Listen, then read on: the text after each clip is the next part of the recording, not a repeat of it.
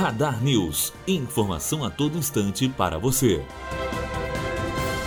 O economista Roberto Campos Neto comandará o Banco Central a partir de janeiro. A informação foi confirmada pela equipe de transição do presidente eleito Jair Bolsonaro. A permanência de Mansueto de Almeida como secretário do Tesouro também foi ratificada pela equipe. Executivo do Banco Santander e neto do ex-ministro Roberto Campos. Campos Neto substituirá Ilan Goldfein, que não aceitou o convite para permanecer no cargo. Matheus Azevedo, aluno do primeiro ano de jornalismo, direto para a rádio Unifoa, formando para a vida.